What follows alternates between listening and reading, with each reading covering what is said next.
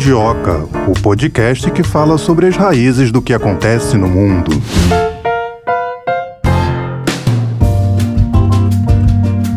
Começa mais um Mundioca. Sexta-feira, você sabe, é dia da gente falar sobre África. A gente vai falar sobre a Burkina Faso, que é um país que teve dois golpes militares em menos de um ano. Há conflitos étnicos no país. Então, para falar sobre isso tudo e outras dúvidas, a gente vai chamar o primeiro entrevistado de hoje.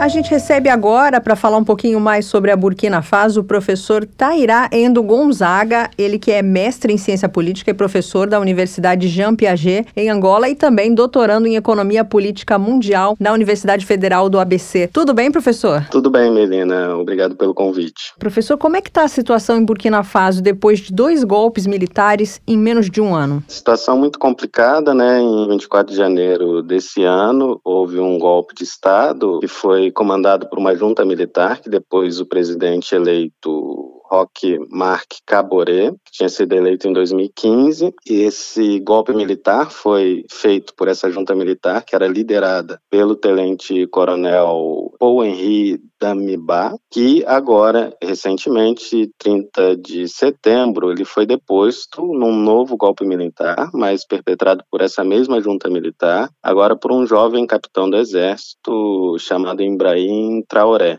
descontente com os rumos que o antigo líder dessa junta estava dando para o governo, né? E todos esse movimento foi feito pelas militares da Burkina Faso, num movimento chamado Movimento Patriótico para Salvaguarda e Restauração. E qualquer golpe de Estado, seja ele militar ou civil, é sempre um evento traumático, né, para qualquer país, qualquer sociedade. Vídeos nossos aqui no Brasil, de 1964 e o mais recente 2016, que ainda deixam marcas profundas é, na nossa sociedade até os dias de hoje. Então, portanto, os golpes de Estado, eles, é, como esses que ocorreram em Burkina Faso, não são fáceis de digerir socialmente, né? ainda mais em tão curto espaço de tempo. Como eu disse, os golpes são sempre traumáticos e são complicados para que esses novos governos consigam alguma estabilidade e legitimidade política tanto internamente quanto internacionalmente, né? E ainda mais um golpe dentro do golpe, como foi esse último de 30 de setembro.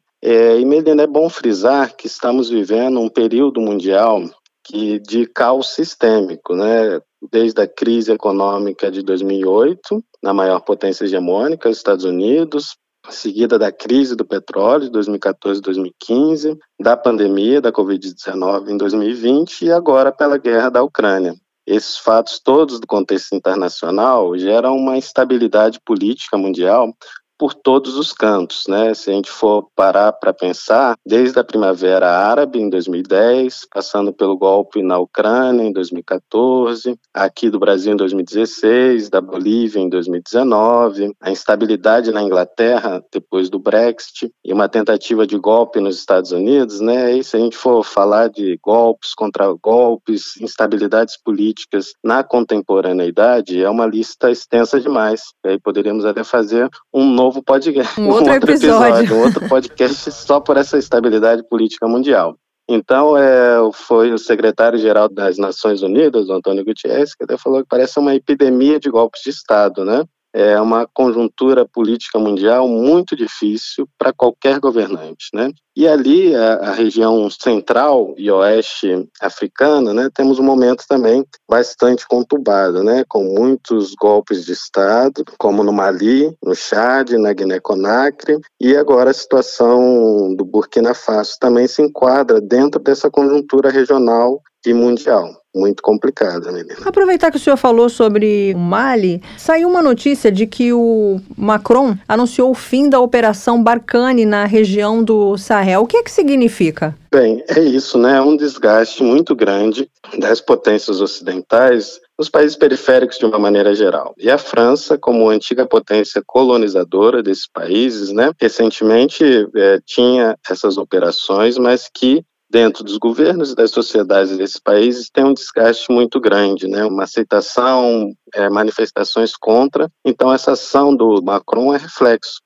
desse desgaste, desse descontentamento da ação da França, que como antiga potência colonial, ainda continua tendo uma prática, a gente pode até chamar de neocolonial, que tem interferido, tem prejudicado, tem causado até mais instabilidade nessa região. Então, acho que é reflexo desse desgaste que o Ocidente, de uma maneira geral, e nesses casos em particular da França, né, tem em relação à conjuntura política interna desse país. Professor, eu estou lendo aqui uma notícia da agência Sputnik que diz que cerca de 3 mil soldados franceses vão continuar no Níger, no Chad e na Burkina, mas que eles não vão agir de forma independente, apenas em ações coordenadas com os exércitos nacionais. Isso de alguma forma fere a soberania desses países ou não? Eles estão ali para ajudar? Olha, é, isso é que é uma questão interessante, né? essa ajuda internacional é difícil separar se é uma ajuda ou uma interferência internacional, né? Distinção, distinção difícil de, de se fazer, né?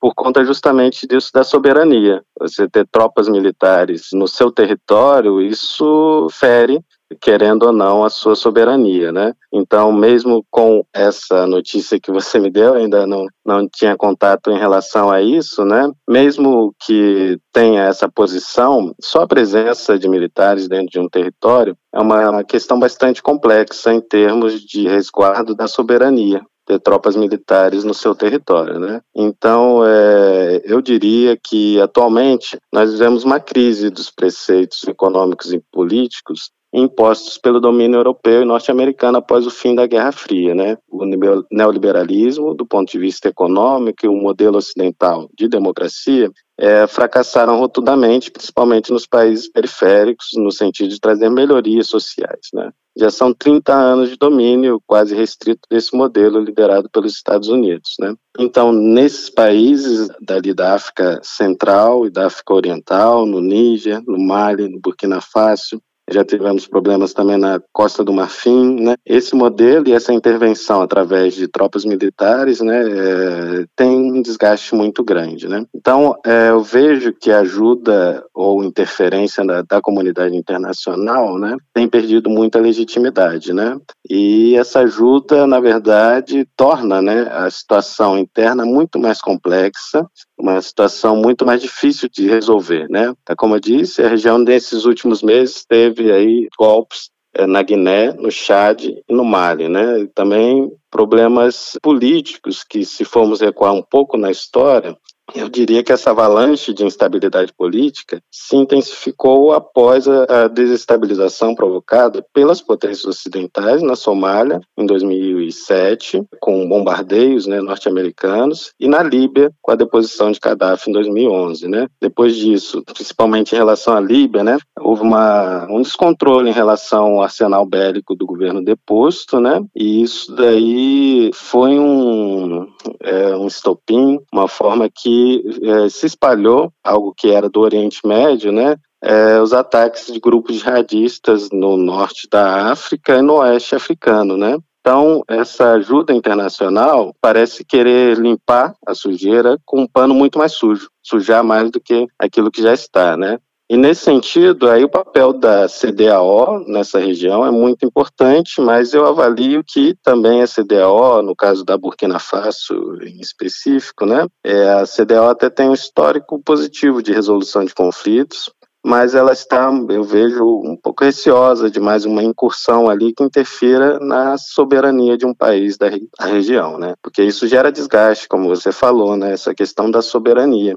Então, interferir nos assuntos políticos internos, né, sempre vai ter esse desgaste. É, aliás, houve até protestos contra a visita da missão da CDAO em outubro desse ano a Burkina Faso. Houve protestos e até adiaram a visita que a CDAO iria fazer em Burkina Faso. Professor, vamos voltar um pouquinho no começo do nosso bate-papo e falar sobre esse processo de transição para um novo presidente. E aí eu queria também que o senhor já emendasse e falasse um pouquinho como é que está a organização das instituições na Burkina. É, então, novamente é uma questão muito complexa, né? Porque os conflitos gerados pela presença de grupos radicais né, no país eh, gerou problemas de participação popular no último pleito realizado em 2015, que tinha eleito o presidente deposto em janeiro desse ano, presidente Caboré. Então, isso trouxe problemas em termos de aceitação desse pleito, né, em termos de participação popular, né, e o grupo que tinha dado o golpe militar em janeiro, aquela junta militar, tinha acordado com a CDAO que entregaria o poder é, aos civis, os civis retornariam ao poder em julho de 2024.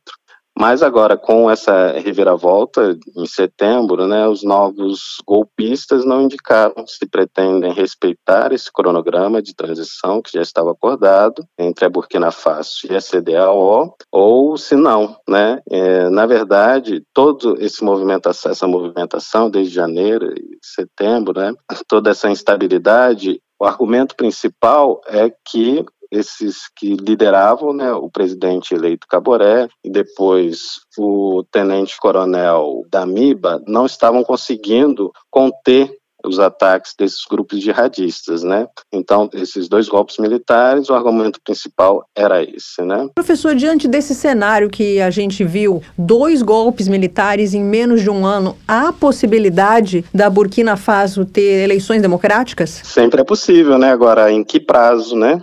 No curto prazo, eu acho que é um pouco complicado, difícil, né? Tem que se arrumar muita coisa aí para termos eleições democráticas. Agora, no médio e longo prazo, sempre é possível, né?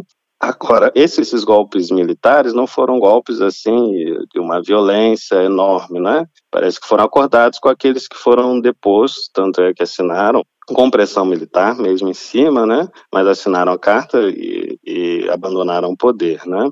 Então, para além de vontade política daqueles que assumiram, tem realmente essa questão dos ataques terroristas, dessa pressão tem essa questão da crise econômica mundial, que traz problemas do ponto de vista econômico e social, trazem instabilidade política. Né? Então, tem essa série de questões que devem ser vistas para que volte alguma normalidade democrática, alguma estabilidade política é, no país. Né? Então, no curto prazo, eu vejo que é bem difícil, é um desafio muito grande tentar voltar agora a um pleito eleitoral, por exemplo, acho que não há condições atualmente para isso, né? Então, se internamente esse grupo que assumiu o poder tem que rever sua posição, tem que fazer mudanças, né? A comunidade internacional, na sua forma de agir, também tem que repensar, né? Porque é isso que a gente estava conversando aqui, né? A maneira como a comunidade internacional tem vindo a intervir nos países, né, principalmente periféricos, nos últimos tempos, tem contribuído para mais instabilidade política do que propriamente para estabilidade. Né? Professor, e quem armou os grupos de Burkina Faso para o golpe? Ah, essa é uma questão complicada. É, pelo que eu sei, foram o, o, exército da Burkina Faso é quem, é, dentro de um movimento interno, né, é que liderou e fez esse golpe militar. Eu acho que a pergunta principal aí, que a gente deve fazer só não para o Burkina Faso, mas para a região toda, é quem tem armado os grupos radicais islâmicos, né? Isso daí é que daria uma grande, uma boa investigação, saber de onde que vem, que é onde eles conseguem esses armamentos, né? Acho que esse é o problema principal. Pois é, já que o senhor tocou nesse assunto, eu queria saber como é que é a atuação do Daesh e da Al-Qaeda na Burkina. É, então, desde 2007, com, eu já falei, né, da desestabilização da Somália e depois a é, queda do Gaddafi, né, a presença de redes alinhadas com a, a Al-Qaeda e a partir da década seguinte com o Daesh, só fez crescer na região como um todo, Mali, Chad, Níger, a Nigéria, no, com Boko Haram e até chegou ao norte de Moçambique, né? Mas tudo isso é reflexo também de um momento, né, que todos nós conhecemos, que foi o ataque às Torres Gêmeas nos Estados Unidos e a resposta que os Estados Unidos teve no Oriente Médio, né? A partir desse momento é que houve uma virada, né, e houve esse espalhamento, né, a, a, ataque ou como é que a investida norte-americana no Oriente Médio, né, gerou uma espiral de conflitos e tensões lá que se espalhou agora pelo norte da África e oeste africano, né. Mas é bom sempre é, recordar, viu, é, Melina, que a presença muçulmana no continente africano ela é secular. Por exemplo, em Burkina Faso existe uma maioria muçulmana, mais da metade, que é oriunda já desde o avanço árabe dos séculos 15 e 16, né? Portanto, tem raízes profundas e esse fenômeno novo do terrorismo radical, é, de grupos como os já citados Al-Qaeda, o Estado Islâmico e o Boko Haram, são fenômenos recentes e que devem ser entendidos dentro dessa conjuntura internacional mais ampla que eu disse, né? Depois, após os ataques às Torres Gêmeas, né? E a resposta dos Estados Unidos na região e que trouxe essa espiral de violência, né? Depois transbordou nos eventos que já falei da Somália e na Líbia, né? Então, desde 2006 2007, 2011, isso vem se é, tornando um grande problema no norte, oeste africano, né?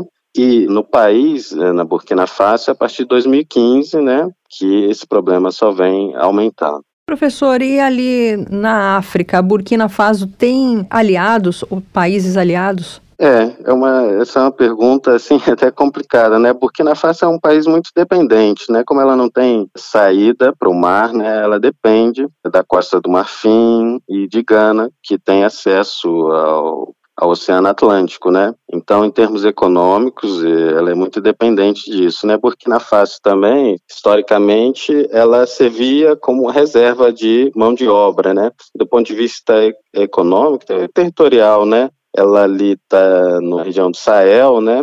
Está um clima muito árido, quase desértico, né? Então, a sua população, ela serviu sempre como reserva de mão de obra para os países vizinhos, né? Da Costa do Marfim, de Gana, de, do Mali, né? Então, eu diria que é mais essa relação, né? Uma relação muito dependente em relação aos seus vizinhos, né? Por essa condição do Burkina Faso não ter saída para o mar, né? Isso ela coloca ela numa situação muito delicada e vulnerável, né? E os conflitos étnicos no país eles existem? A Burkina Faso ela tem uma série de grupos étnicos, é, cerca de 60 grupos étnicos, né? Mas existe uma grande maioria da etnia Mossi, mais da metade da população.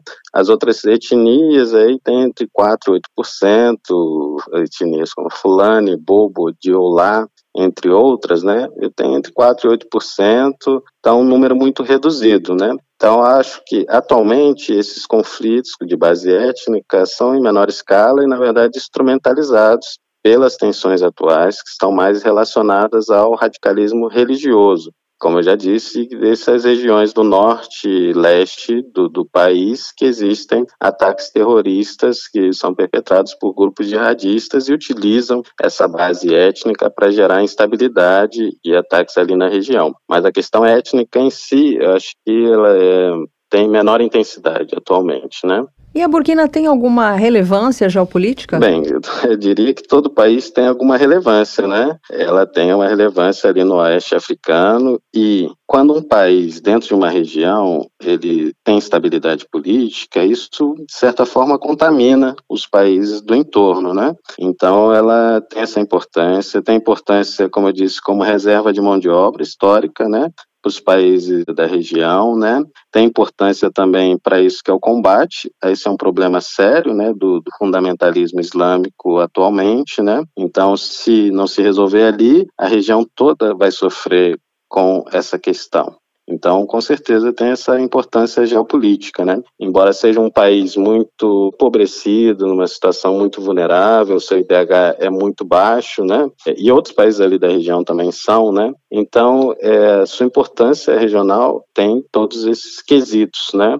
Qualquer país tem sua importância geopolítica, né? Então, um país em crise contamina os países do seu entorno, traz dificuldades para a resolução de diversas questões de países do seu entorno. E o que, que a Burkina produz? Como é que é a economia da Burkina? Bem, é uma economia que tem é, muitas dificuldades, né? Como eu já disse, tem uma região grande do, do país, apenas 13% do, do país é possível fazer plantações, né? Agricultura e, ao mesmo tempo, a agricultura ocupa 32% do PIB e é, 80% da população ocupada é também voltada para a agricultura, né? E agropecuária, né? Então, grande parte está na criação de gado, alguma produção de algodão e cana-de-açúcar, mas muito pouco. E o país também tem uma importância do ponto de vista da mineração, com ouro, e também é rico em manganês, né?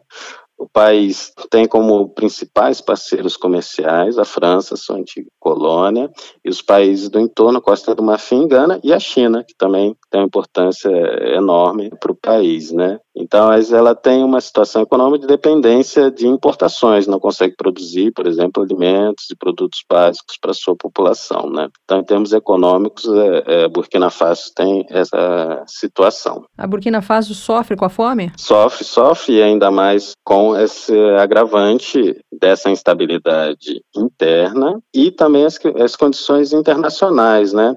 A crise da Covid-19 abalou o mundo inteiro, né, em termos de produção de alimentos e distribuição, né? E agora a guerra da Ucrânia comprometeu ainda mais as cadeias de produção de valor, né? As sementes, né? E os fertilizantes são produzidos na Rússia, na Ucrânia, né? Isso abalou não só o Burkina Faso, mas diversas regiões do mundo, né? Então, a Burkina Faso que está passando por esses problemas internos, adicionado a esses problemas internacionais e também esse histórico já que é recorrente, né? Por ser de uma região quase desértica e com pouco espaço para plantação, né? Então, Burkina Faso tem esse problema, é, o IDH é muito baixo, né? A população muito carente em termos de serviços básicos, como a água, né? A taxa de analfabetismo é muito elevada também, cerca há pouco tempo, né? Cerca de 80% da população era analfabeta. Então,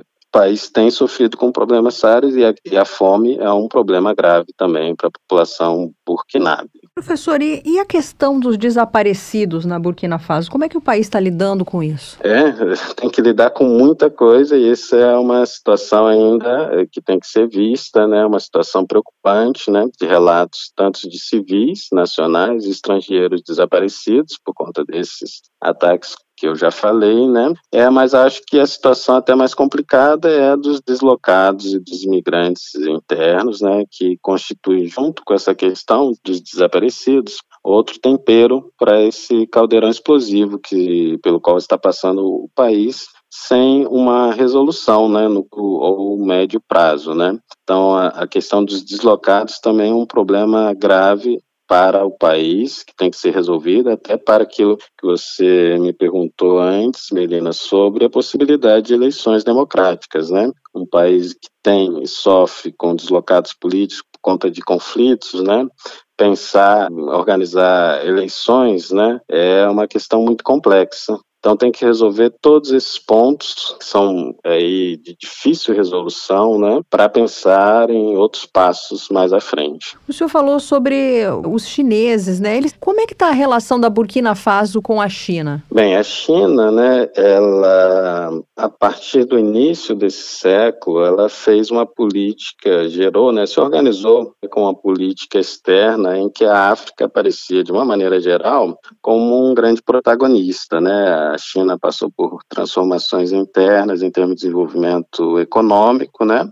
em que, até um certo momento, ela era quase autônoma em termos daquilo que são as matérias-primas, né? Mas, a partir do início do século XX, de forma estratégica, né, ela passou a procurar, um todo, outras fontes de matérias-primas e recursos energéticos. Nesse contexto, que a África, os países africanos de uma maneira geral, aparecem como parceiros importantes para a aquisição dessas matérias-primas e recursos energéticos, né? E a Burkina Faso também está dentro desse panorama, né? Como eu disse, ela tem é, uma parte de mineração importante, né? Então, ela, a China, é, na Burkina Faso, está entre os quatro principais é, parceiros comerciais aí, então tem um peso, tem uma relevância, sim, para o país. E a relação com a Rússia?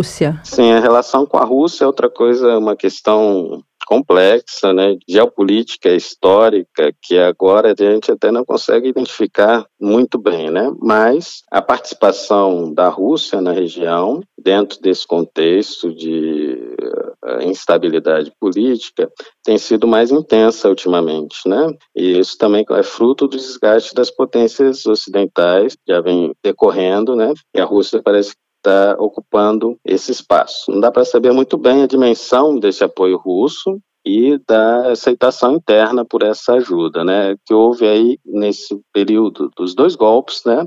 Alguns manifestantes com bandeiras russas, né? Parecendo que querem que haja uma interferência russa nessa questão, né? No Mali houve aí uma atuação direta de um grupo paramilitar russo chamado Wagner, né? Mas que foi é, feita a pedido do governo, que também é fruto de um golpe militar, né? Que solicitou essa ajuda para combater os grupos jihadistas, né? Então essa participação russa vem dessa necessidade que a Rússia atualmente precisa de um apoio internacional. Vem também do histórico de apoio da Rússia na Síria, né, ao regime de Bashar al-Assad, então que teve algum sucesso, algum êxito, né, e então há uma, uma questão internacional aí de que a gente não consegue identificar muito bem a dimensão disso, né? Alguns dizem que a Rússia está ali apenas para conseguir esse apoio na sua guerra contra a Ucrânia e também matérias-primas dos países da região, né? Mas é aquilo, eu digo, o Ocidente criticar isso é um pouco de um cinismo, né? Porque isso são dois pontos que o Ocidente sempre buscou também nesses países da região. Então, essa questão russa é uma questão que temos que olhar aí, né? E, como eu disse, é difícil de, de analisar a dimensão, difícil de analisar quais são os interesses né, da Rússia e também os interesses internos em ter o apoio russo, mas é um, algo que vem aí. Já teve essa atuação no Mali, né? E a Rússia surge como um parceiro nesse combate aos grupos jihadistas. Professor, o seu objeto de estudo, se não me engano, é Angola, né? Eu queria te perguntar se Angola e, Burkina Faso se conversam, tem alguma relação? É, olha, Angola ela tem um histórico diplomático de resolução de conflitos na região, desde que Angola terminou sua guerra em 2002. Angola surgiu ali na região da África Austral, né, como um ator importante na resolução de conflitos naquela região, né. Por exemplo, agora há uma tensão entre a República Democrática do Congo e o Ruanda, né, e a Angola participa ali de maneira muito intensa, né, e ativa e positiva na resolução desses conflitos, né. Mas na região da CDAO, Angola não tem tanto esse histórico, né? Teve uma atuação na Guiné-Bissau em determinados momentos históricos, mas atualmente não atua de maneira tão direta assim, nesse sentido de tentar resolver esse impasse político que o país está passando, né? Não que eu tenha conhecimento, né? Tá certo. A gente conversou com o professor Tairá Endo Gonzaga, professor da Universidade Jean Piaget de Angola e doutorando em Economia Política Mundial na Universidade Federal do ABC também mestre em Ciência Política. Muito obrigada pelos seus esclarecimentos, professor, e pela sua disposição e disponibilidade em participar aqui do Mundioca. Eu que agradeço, Melina. Foi um prazer. Obrigado pelo convite. Novamente, foi uma honra e um prazer participar do Mundioca. Gostei muito da organização do podcast, né? E essa vontade que vocês têm de trazer para discutir o continente africano nas suas questões contemporâneas, não só na parte negativa, né? Hoje falamos de algo que não é positivo, mas eu vi aí os antigos, né? Os programas antigos. Vocês têm é, um espaço reservado, né? Semanal para discutir o, o continente africano. Eu parabenizo vocês por isso, tá? E obrigado.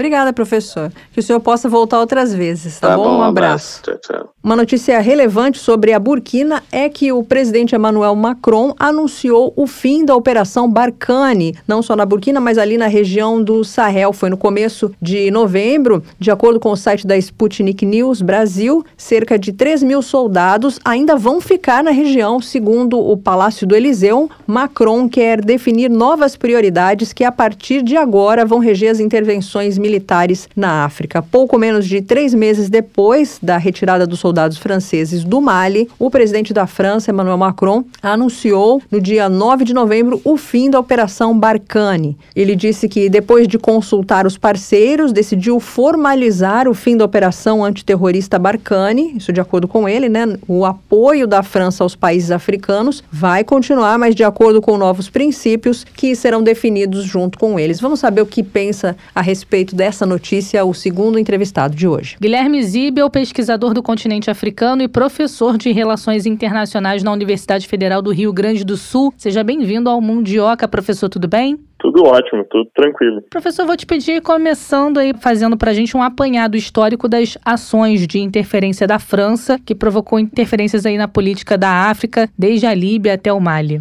Ok, na verdade a história de envolvimento da França com o continente africano é muitíssimo mais longa que isso. A gente tem uma longa história de dominação colonial que vai se fortalecer, sobretudo de meados é, para o final do século XIX, mas que perdura, em linhas gerais, até meados do século XX.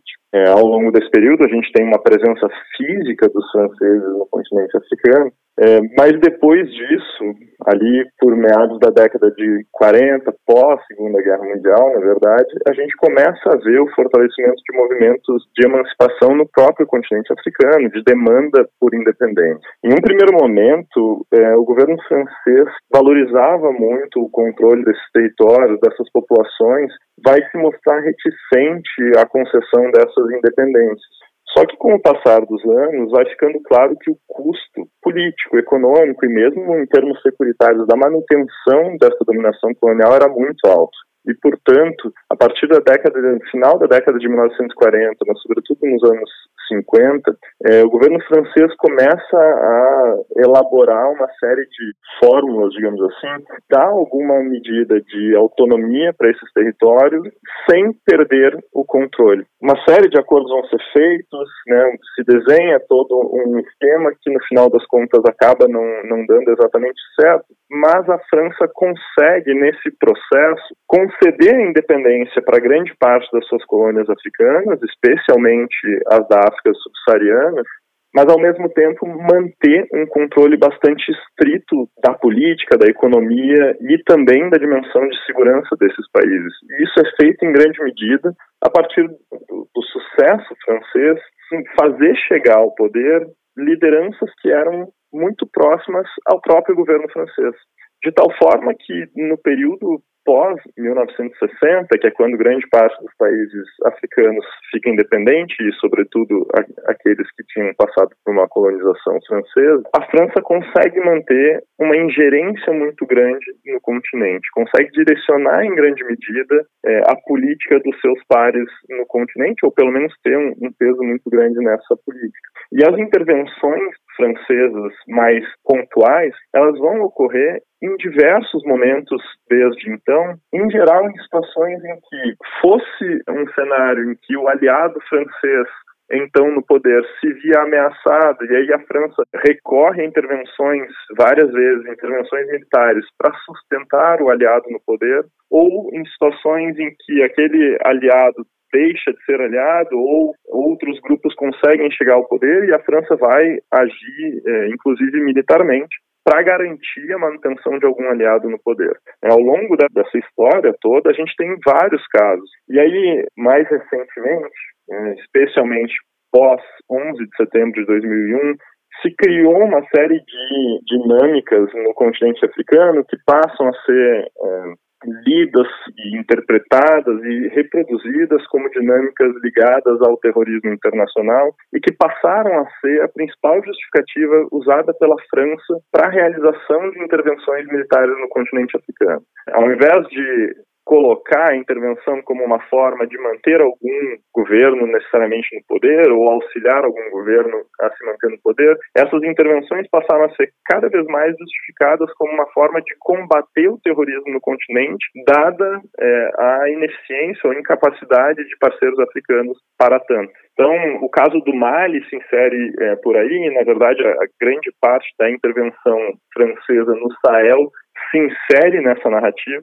o que é um pouquinho diferente do caso da Líbia. O caso da Líbia tem é, uma dinâmica mais específica, porque o Muammar Gaddafi, então é, chefe de Estado líbio, foi durante muito tempo um crítico das potências ocidentais, foi né, um antagonista, digamos assim, das potências ocidentais, sobretudo os Estados Unidos, mas também a França. E ao longo das décadas de 80, sobretudo em 90, Muammar Gaddafi e a Líbia viram muito isolados.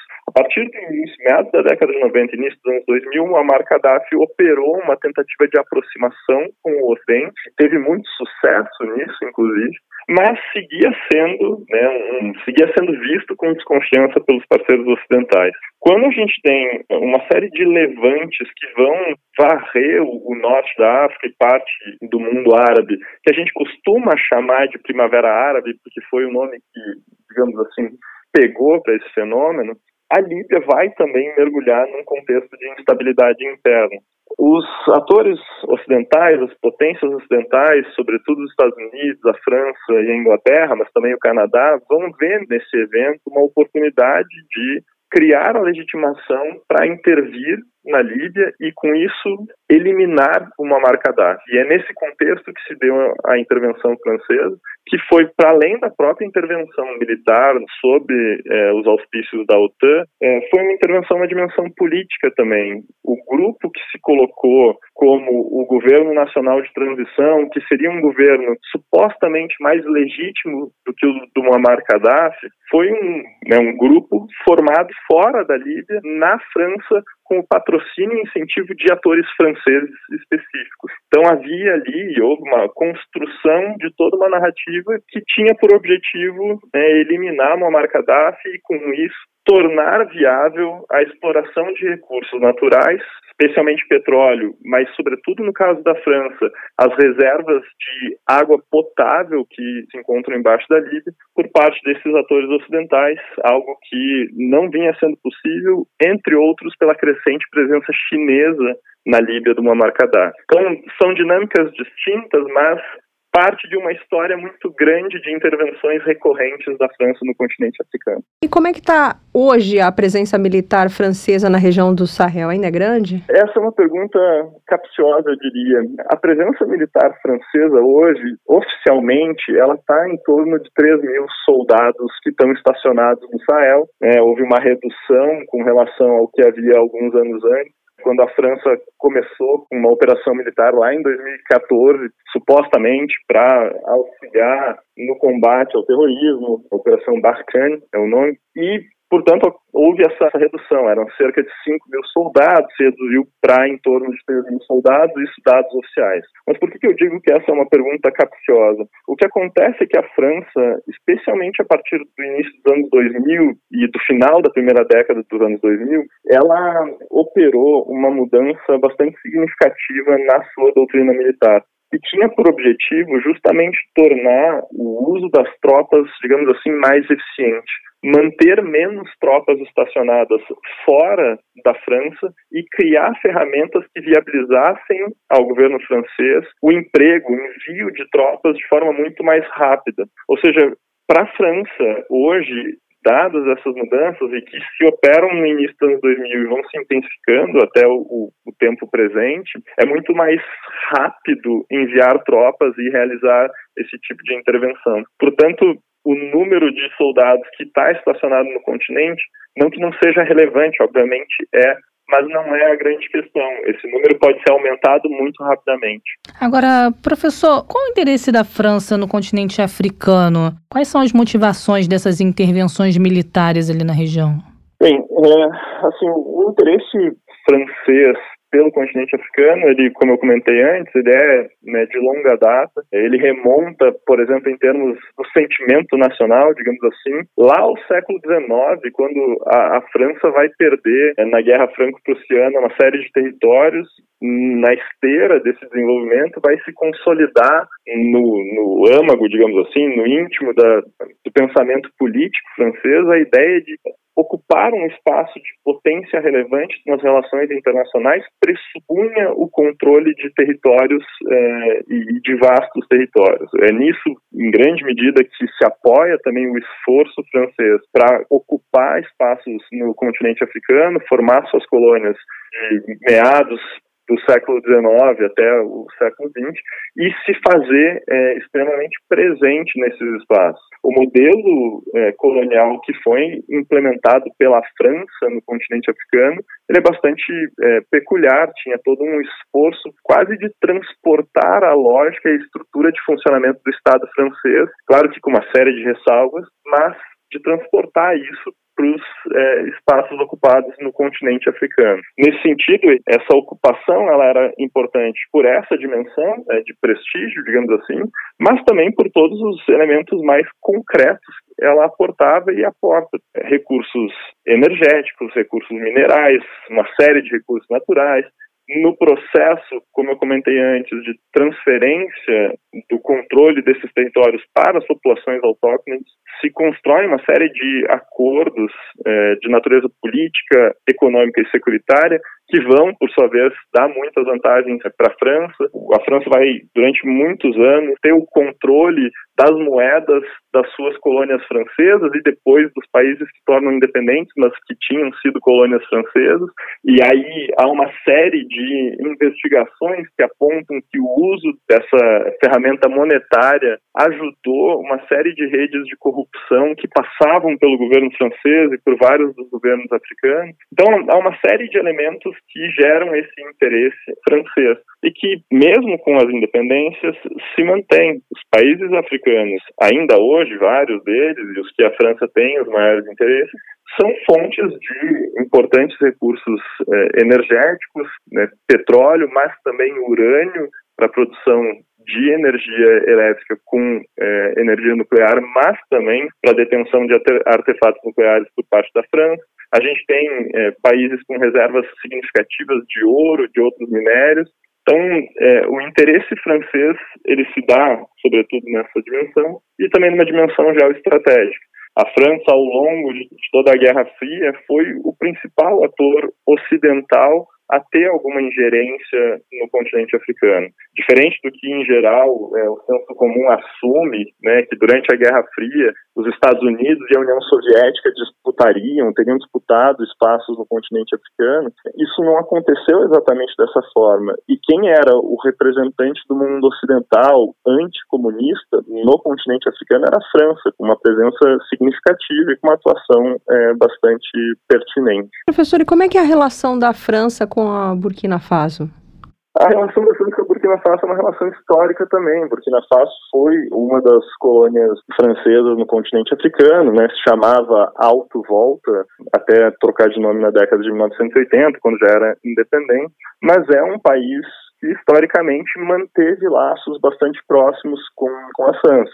A independência do então Alto Volta, mas Burkina Faso, se dá justamente é, no início dos anos 60 num processo negociado né, é, num processo, digamos assim, pacífico e que foi fundamental para alçar o poder né, algumas lideranças que eram muito próximas a uma elite econômica neocolonial, que por sua vez tinha laços muito próximos com a França e que entendia, portanto, que os interesses franceses eram também os seus maiores interesses, o que, né, portanto, contribuiu para a manutenção desses laços muito próximos. É, a gente tem um, um período na década de 80, em que há um afastamento desses laços tão próximos, entre outras coisas, pela ascensão de um governo que não, não era alinhado aos interesses franceses, mas que também teve um fim muito associado à ingerência francesa. O governo Thomas Sankara, entre 83 e 87, que tinha uma série de características mais socializantes, né, que operou uma série de mudanças é, em termos de, de, melhorias sociais no país, uma série de reformas é, bastante importantes e que afetavam diretamente alguns interesses econômicos muito próximos aos interesses franceses. O Thomas Sankara se mantém no poder nesse período e acaba saindo do poder quando é derrubado e morto num golpe militar que teve a participação da França e também da CIA. Então, a partir daí há uma retomada desses laços mais próximos com a França e que, bem ou mal, se mantém até o presente. E outros países europeus também interferem na política de Burkina Faso e de outros países africanos? Veja, como a França, seguramente não. Né? A França é o principal ator extracontinental tentar e a exercer alguma forma de ingerência desse tipo. Os Estados Unidos, especialmente a partir do 11 de setembro de 2001, vão também incrementar a sua participação e as suas tentativas de ingerência, mas no âmbito do continente europeu, seguramente é a França o principal ator. Agora, é importante de lembrar, né, a França estrutura toda uma rede de, de relações neocoloniais com o continente africano e que implicam nessa ingerência recorrente, ainda no contexto do pós-Segunda Guerra Mundial, né, início ainda da Guerra Fria. E vai ser a França, como eu disse, que ao longo da Guerra Fria vai ocupar esse espaço. Porém, quando a gente tem todo o processo, o avanço do processo de integração do continente europeu e que vai culminar na formação da União Europeia, a França vai, em alguma medida, servir como, digamos assim, o representante da União Europeia nessa interação com o continente africano. Ela, obviamente, tem uma relação própria, França e parceiros africanos, mas em vários momentos ela é o ator europeu que busca avançar e defender os interesses europeus. Então, em certo sentido, toda vez que a gente tem uma intervenção francesa no continente africano, essa intervenção não é só francesa, ela em grande medida é também uma intervenção da União Europeia, por mais que não seja formalmente assim. Como é que é o relacionamento de Burkina Faso com os outros países africanos, os vizinhos? Em Minas Gerais, a gente tem um relacionamento, é, digamos assim, estável, né? Burkina Faso é um ator importante, ocupa um, um, espaço central na sua própria região, ela está no coração, digamos assim, da África Ocidental, faz fronteira com vizinhos é, importantes. E ocupou já em outros momentos espaços importantes dentro de, é, de organizações regionais, por exemplo, a Comunidade Econômica da África Ocidental. E nesse sentido, ela é um ator né, importante, tem relacionamento estável em geral com os parceiros, evidentemente que nos momentos de instabilidade interna isso fica bastante relativizado, mas em linhas gerais ela é um, um ator, ela consegue manter relações estáveis com seus vizinhos. E qual a importância de Burkina Faso para o continente africano? Aqui há algumas coisas que podem ser ditas. É, primeiro há um, um elemento mais uma dimensão de elementos mais objetivos. Como eu comentei antes, a Burkina Faso é um dos vários países africanos que é dotado de importantes é, recursos minerais. Né? Burkina Faso é hoje, salvo engano, o quarto maior produtor de ouro no continente africano, o que seguramente não é desprezível. Para além disso, ocupa um espaço bastante relevante dentro da sua própria região, como eu também disse há pouco. Né? Ela está no centro da África Ocidental, que é uma região dinâmica que tem um dos principais atores do continente africano, que é a Nigéria, um ator de grande peso, né, com uma economia pujante, com forças armadas pujantes para a proporção do continente africano. E então, né, Burkina, nesse sentido, tem essa relevância mais objetiva, mais concreta. Ao mesmo tempo, tem uma outra questão que aí é, ela é bem específica sobre as dinâmicas africanas, especialmente no âmbito da organização continental, que é a União Africana. Todos os atores africanos são igualmente relevantes, independente do tamanho do território, independente do tamanho da economia, das forças armadas. No âmbito da União Africana e, portanto, entre os pares africanos, todos são vistos realmente como pares. E, portanto, nesse sentido, Burkina Faso é tão importante para a África quanto é a África do Sul, ou a Nigéria, ou o Egito, ou qualquer um dos outros países do continente. Por que Burkina Faso é tão menos falado do como o senhor falou, África do Sul, a Nigéria? Bom, um dos principais motivos é que é, Burkina Faso seguramente é um país muito mais pobre do que Nigéria e do que África do Sul. Além disso, a gente tem questões históricas, né?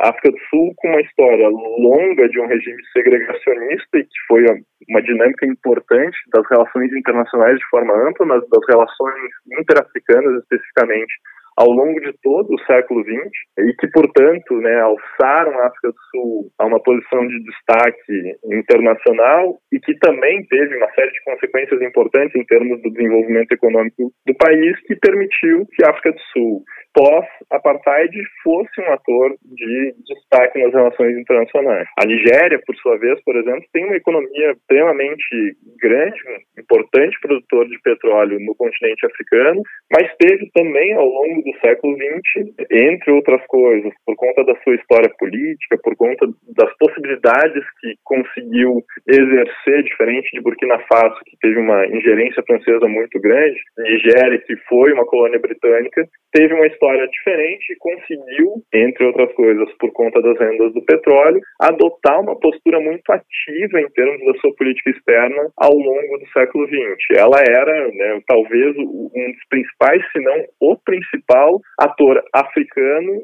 a é, criticar, a atacar o regime do apartheid e, e mobilizava ativamente a, as suas ferramentas de política externa para combater o, o, regime do apartheid. Diga-se de passagem, na década de 1970, o governo da Nigéria vai fazer uma uma ameaça ao governo brasileiro de que se o governo brasileiro não mudasse o seu padrão de relação com a África do Sul, a Nigéria deixaria de exportar petróleo para o Brasil. E o petróleo nigeriano era, assim como ainda hoje a gente importa, era importante para o Brasil. E isso é feito em território brasileiro. Então, a Nigéria tinha esse potencial em termos da sua projeção internacional, também viabilizado de novo pela riqueza. Burkina Faso, historicamente, é um país bastante pobre.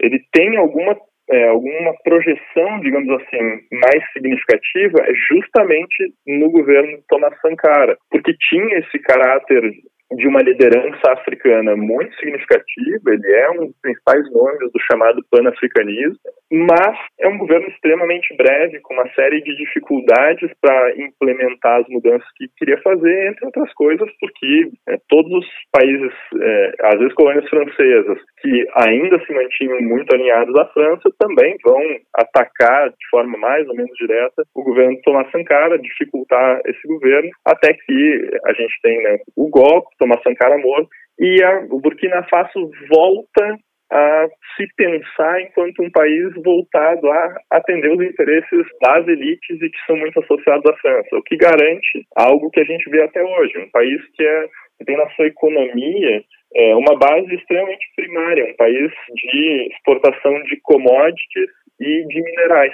Não há exatamente um, um desenvolvimento muito mais amplo, é, nem nada do gênero. O que, de novo, assegura que seja um país pobre, com um desenvolvimento relativo pequeno e, portanto, de muito menos destaque também nas relações internacionais. Agora eu vou pedir para o senhor falar um pouco para a gente sobre como foi o processo de independência de Burkina Faso. É como eu falei antes, esse é um, um processo negociado. O que, que a gente tem em termos das independências das colônias francesas como um todo? Como eu havia falado, né, após a Segunda Guerra Mundial, aumentam as pressões das populações africanas para é, atingir a sua independência. No caso francês, isso é muito significativo, entre outras coisas, porque foi a partir do continente africano que se organizou a resistência à ocupação nazista da França. Né? O Charles de Gaulle vai liderar esse movimento de oposição à ocupação nazista na França a partir do continente africano. Vários africanos vão lutar na Segunda Guerra Mundial, assim como tinham feito na Primeira Guerra Mundial,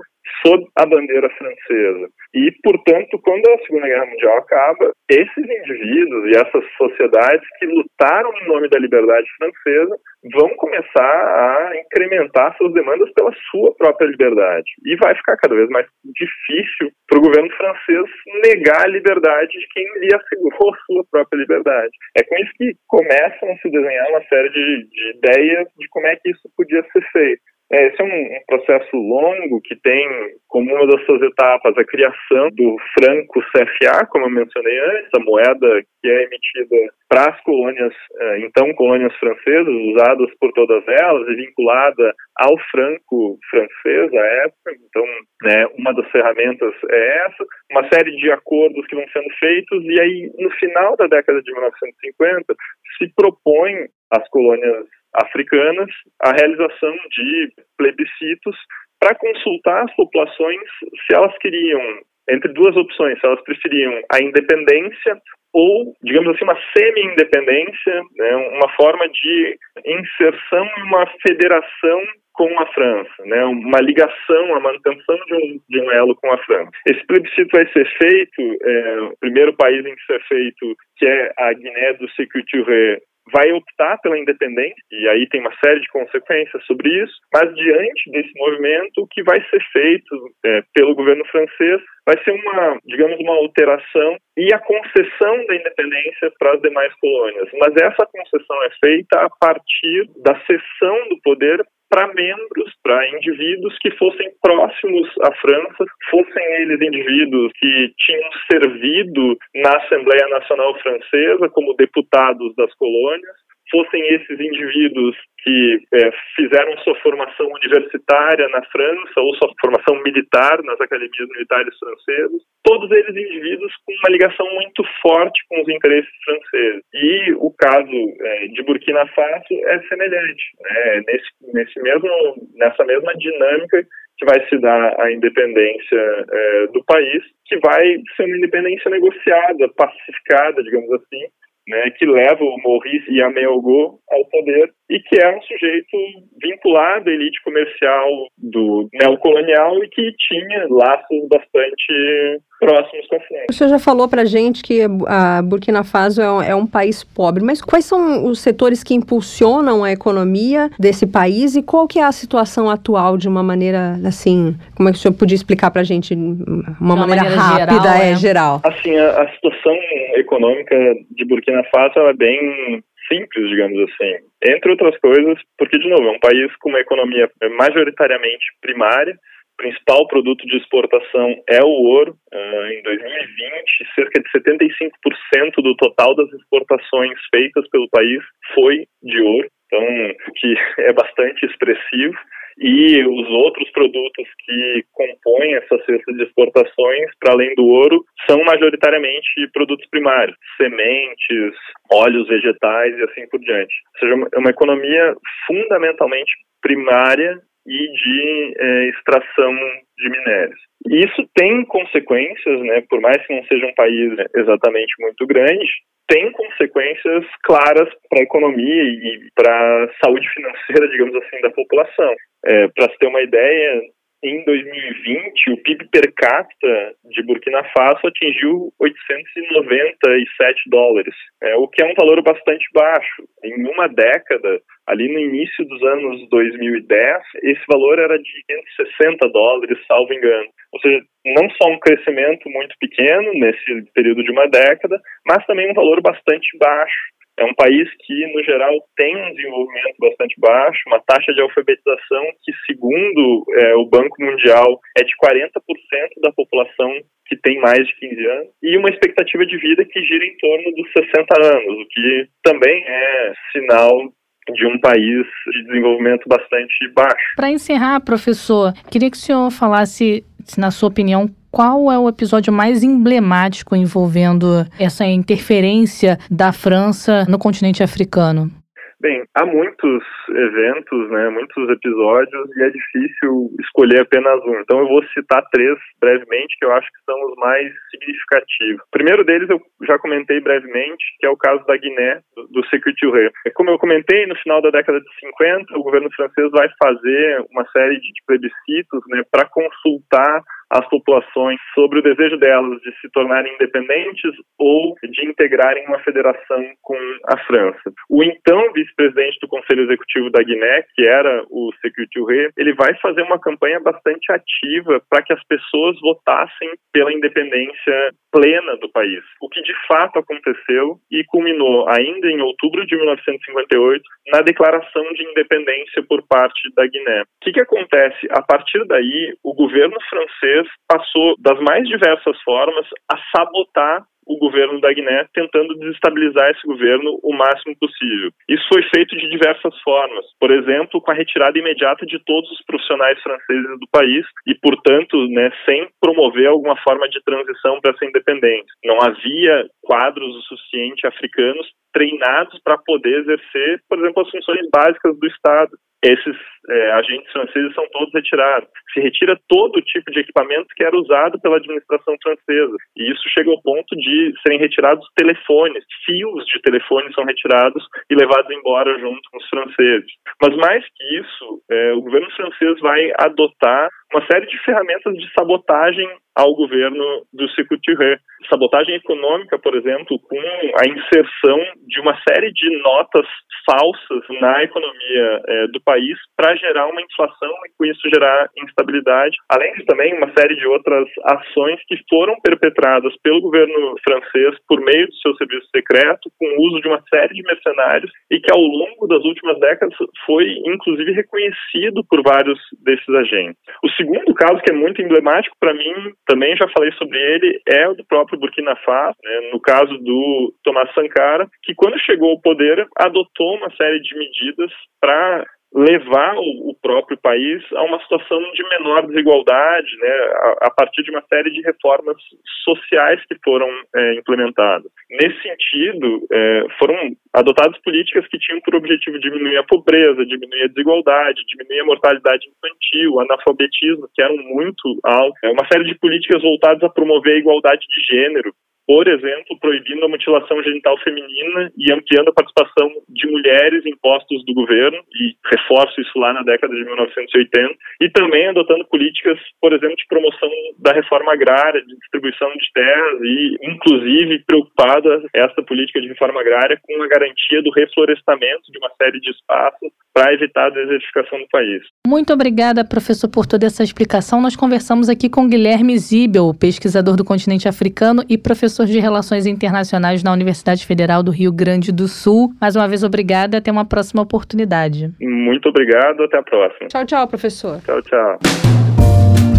Depois de aprender tanto sobre a Burkina Faso, o Mundioca fica por aqui. Não se esqueça de ir lá no Twitter, arroba Mundioca com K. Segue a gente para receber as notificações. E assim eu me despeço. Tchau, tchau. Mundioca, o podcast que fala sobre as raízes do que acontece no mundo.